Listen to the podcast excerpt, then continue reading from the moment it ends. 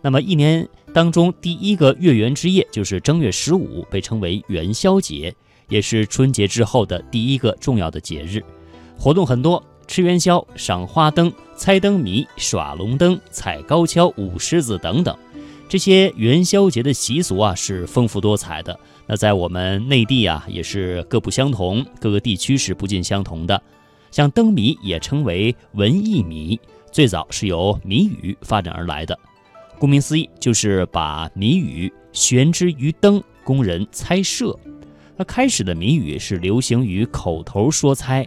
三国时期，有人把谜语写在纸上贴出来，令人来猜对。那在我们今天节目当中，就让我们一起来和大家了解一下古代的那些有趣的灯谜和故事，也了解一下古代先人的智慧。啊，我们继续啊。宋代呢，游乐场所瓦舍兴起，给灯谜的发展呢，也是创造了物质的条件，这就促进了灯谜的发展。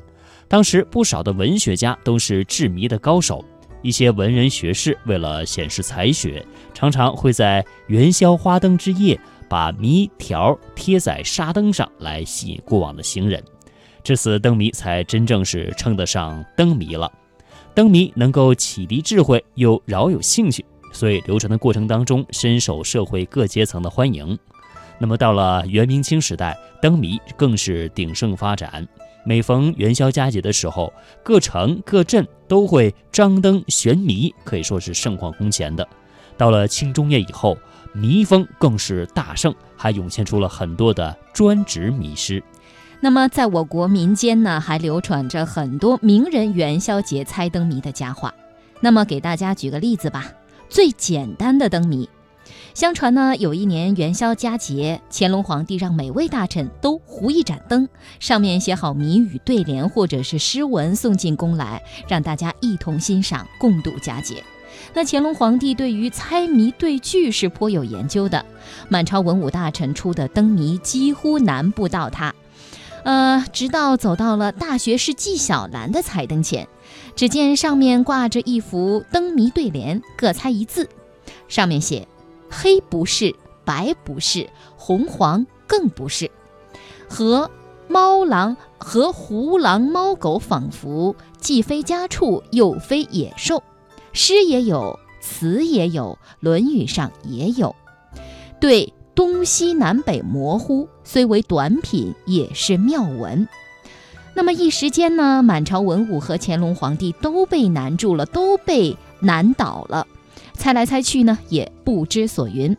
最后啊，纪晓岚揭晓谜底，这幅谜联的上联是猜，下联呢就是谜，合起来就是说猜谜。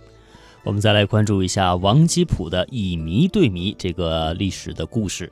在一年元宵节，北宋文学家王安石的好朋友王吉普他来访，席间王安石就说：“哎，今天呢正好是元宵节，我就出一个谜语来助助兴吧。”然后就出了，呃，谜面呢是画时圆，写时方，冬时短，夏时长。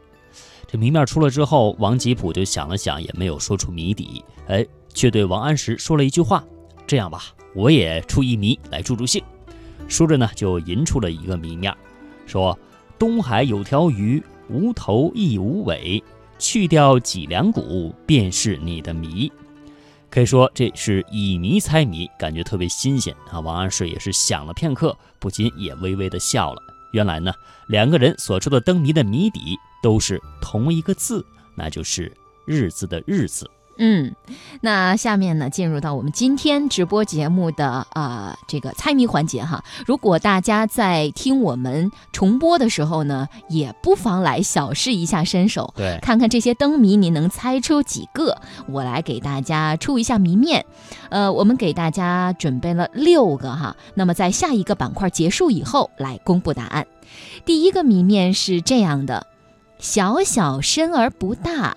千两黄金无价，爱擦满面胭脂，常在花前月下。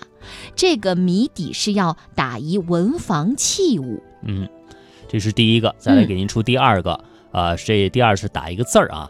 呃，谜面是这样的：上无半片之瓦，下无立锥之地，腰间挂个葫芦，晓得阴阳之气。